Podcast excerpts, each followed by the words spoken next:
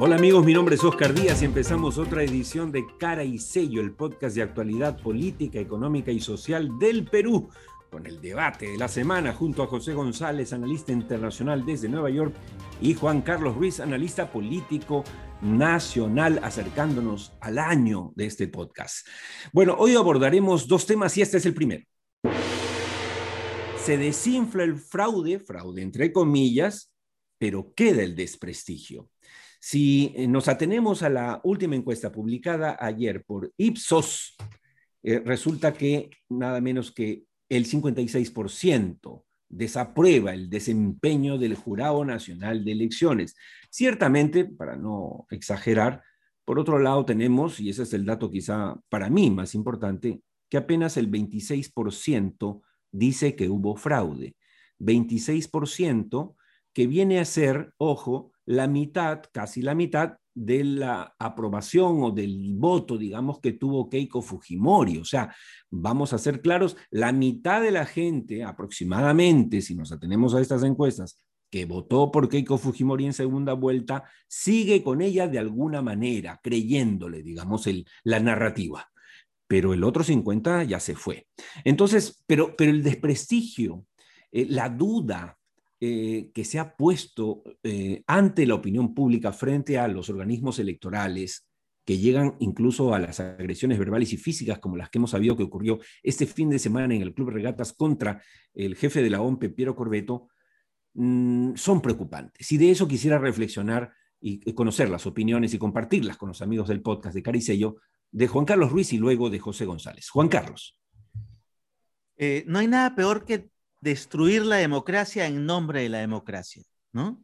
Eh, si algo, eh, y un grave error está cometiendo la derecha radical, esa que lidera el señor López Aliaga y que el día sábado se vio reflejado en una división de esa derecha, en un mitin donde estaba la señora Fujimori y en otro mitin donde estaba el señor López Aliaga, eh, el peor error que puede cometer es atacar al sistema mismo porque simplemente no me da la gana que, que ganó la elección en la OMP y por voto, eh, más allá de los cuestionamientos que tenga, ciertas irregularidades que supongo que existen, pero que no puedo demostrar, eh, lo peor que podemos hacer es dinamitar el sistema mismo, la institucionalidad que nos permite tener reglas de juego que nos permiten convivir. Si yo en nombre de esa democracia, entre comillas, claro, en este caso abstracta, dinamito las reglas de juego que me permiten convivir, porque no me da la gana de aceptar el resultado final del juego, entonces dejé de ser demócrata para convertirme literalmente en un asesino de la propia democracia. Ahora, José González, hablando de, de dinamitar, efectivamente, y esto es sintomático, ¿no es cierto? Eh, Lourdes Flores, cuando la entrevistan al día siguiente de la eh, declinación, que es en realidad una renuncia fáctica del magistrado Luis Arce al Jurado Nacional de Elecciones con, la, con el obvio propósito de eh, paralizar la acción del Jurado Nacional y por lo tanto postergar la proclamación del próximo presidente, ella habla de que esta renuncia es una bomba atómica para, el Jurado Nacional de Elecciones. O sea, lo que quiere es graficar, lo que está haciendo inconscientemente es graficar lo que ha dicho muy bien Juan Carlos Ruiz, es decir, cómo dinamitamos, ¿no es cierto?, no solo el proceso electoral, sino a los entes electorales. Y por eso la preocupación que planteo. ¿Tú cómo ves esta situación?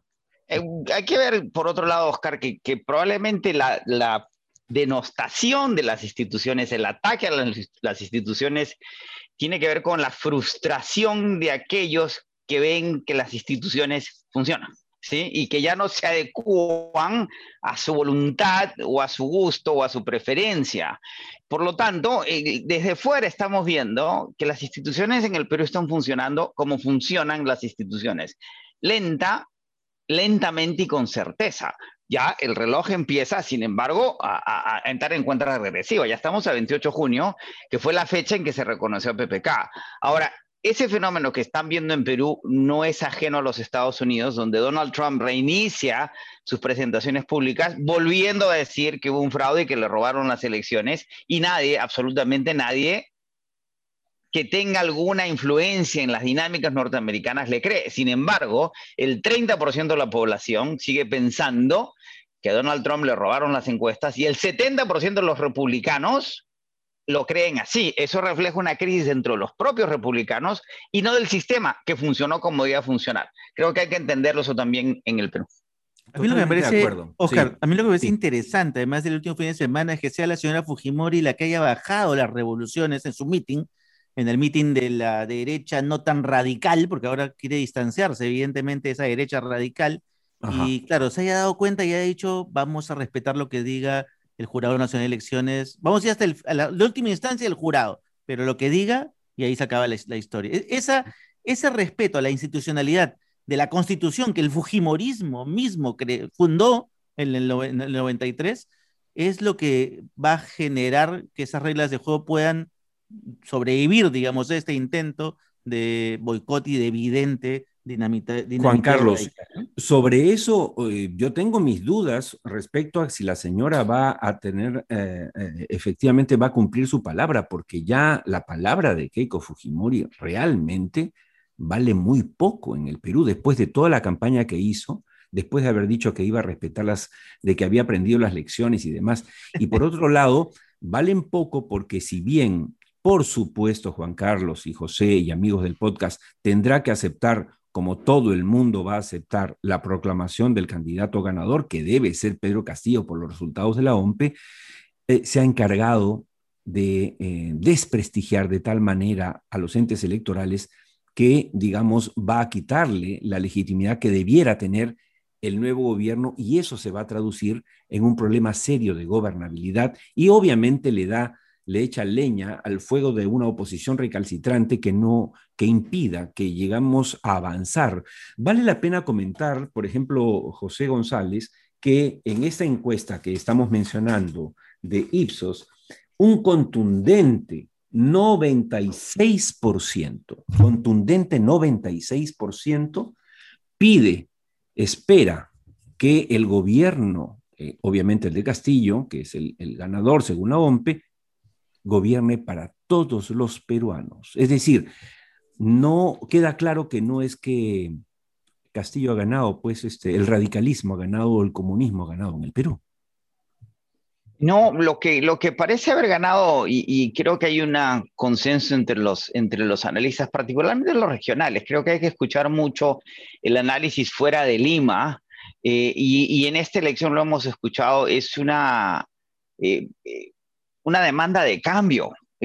recordemos que, en la elección de Bolsonaro a mí me llamó mucho la atención que mis colegas, amigos, académicos brasileños, liberales, caviares brasileños, votaron por Bolsonaro. Poco después de la elección hubo una reunión en Washington y yo los miraba como diciendo, pero ¿por qué ustedes votaron por Bolsonaro? Porque estábamos cansados eh, de, lo que existía y se votó por el cambio. Yo creo que el voto por Castillo es un voto por el cambio. El modelo entró en un proceso de entropía. El modelo necesita ser reseteado, necesita ser renovado.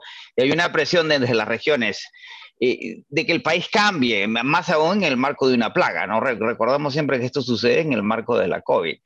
Y yo no sé, e, el problema sigue siendo que Castillo sigue, sigue siendo una incógnita para muchos de nosotros, porque no vamos a saber qué tipo de presidente va a ser hasta que lo sea.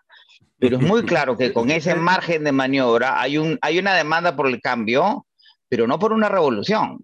Y hay que ver si el, si el candidato presidente matemáticamente electo no es que nosotros proclamemos presidentes, escucho o no, ejerza o no, pero no lo vamos a saber hasta que no empiece, por lo menos la transición, que faltando un mes no ha empezado. El segundo tema es, ¿seguirá Julio Velarde al frente del BCR? ¿Es esto bueno? Lo ha planteado el sábado el, presidente electo, eh, eh, Pedro Castillo, pero ¿Qué tan bueno o malo puede ser esto? Y tú, y tú este, José, ¿quién mejor que tú para en el podcast decirnos cómo mira el mundo esta posible eh, confirmación de Julio Velarde a cargo o como cabeza del Banco Central de Reserva del Perú? Julio Velarde es considerado como el banquero central de los banqueros centrales en América Latina. Eh, internacionalmente es reconocido como uno de los grandes banqueros centrales que ha tenido la región y creo eh, que, se lo ha ganado, se lo merece. Ahora bien, si estamos defendiendo instituciones y no personas, eventualmente Julio Velarde se tiene que retirar y el BCR tiene que ser mucho más que Julio Velarde y el BCR tiene una tradición que la tenía Torretagle hasta que Fujimori la deshizo, eh, de ser un muy buen y muy sólido banco central contra viento y marea. ¿ah? Es impresionante la resiliencia del Banco Central peruano a través de las décadas. ¿sí? Eh, y yo creo que Julio va a seguir dando una sensación de, de, seguridad, no solo fuera del Perú, sino dentro del Perú, que es lo más importante, en una transición que puede ser compleja. Creo que Castillo lo ha entendido, pero hay que entender, por otro lado, que la tecnocracia del MEF y del BCR son parte del problema de que el gasto en el Perú no haya sido más dinámico y eso hay que atenderlo. Y Julio puede no ser la persona más adecuada para atenderlo por la tradición que lleva y conlleva. Coincido eh, con varias de las cosas que acaba de decir José González, pero eh, eh, les recuerdo que, hicimos un editorial que titulamos con, con Velar de No Te Metas hace tres meses, justamente aquí en, en Caricello, en Salvo Mejor Opinión, donde obviamente coincidíamos en que es un hombre muy calificado y que podría perfectamente salir y ser reemplazado, como dice José González, pero preguntábamos, ¿Es este el momento? En plena pandemia, en plena hipercrisis y agreguemos en pleno cambio de gobierno y con un presidente que tiene serias dudas sobre lo que va a hacer en el gobierno de izquierda. Entonces, eh, la posición que ha asumido Pedro Castillo resulta interesante y quizá una señal de cómo puede él eh, gobernar con cierto pragmatismo. ¿Qué piensas tú, Juan Carlos Ruiz. Totalmente, eso es pragmatismo puro. O sea, lo que está haciendo es construir esos, puentes, esos puentes que le habíamos pedido que tenía que tenderlos, está, está tendiéndolos. Y está tendiéndole hacia la tradición más tecnocrática de lo que se llamaría los gobiernos de derecha de los últimos 30 años, o moderados, digámoslo así. Esos gobiernos pro mercado, esos gobiernos pro empresarial, esos gobiernos de desarrollo capitalista en el Perú, eh, hacia eso está tendiendo los puentes diciendo ya, ok, doy, una señal. Evidentemente yo coincido también con José eh, que estos cambios, o sea, los cambios que se tienen que dar generacionalmente se van a dar tarde o temprano. Es decir, eh, digamos, este, Velarde ya está cumpliendo un final de ciclo y, eso lo sabemos. Lo que hay que empezar a pensar es cuál es el reemplazo. Ayer escuchaba a Frank en una entrevista hablando ya un poquito de esas líneas, de lo que serían las líneas de económicas en el mes, porque aparentemente él sería el nuevo ministro de Economía, al menos eso es lo que ha negociado con Castillo. Y además tendría, no tendría en tal caso la negación o la, digamos, este, la oposición del señor Cerrón, ¿no? Entonces, este, sería, el, sería el ministro de Economía y consenso de los de los dos radicalismos, ¿no?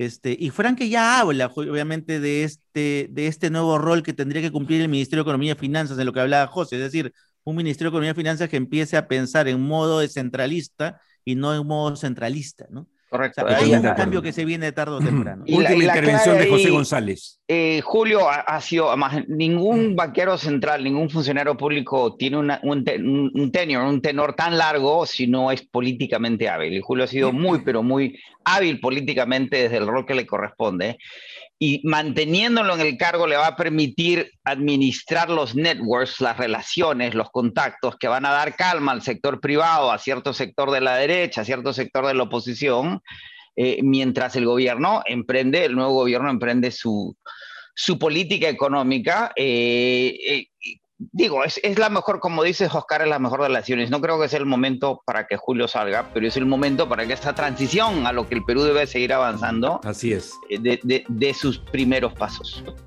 De acuerdo. Bueno, gracias. Nos ganó el tiempo. Gracias a José González y Juan Carlos Ruiz y sus opiniones siempre bien informadas. Esto fue todo por hoy en Cara y Sello, el podcast de actualidad política, económica y social del Perú. Recuerden que nos encontramos en cualquier momento aquí en Spotify. Salvo mejor opinión.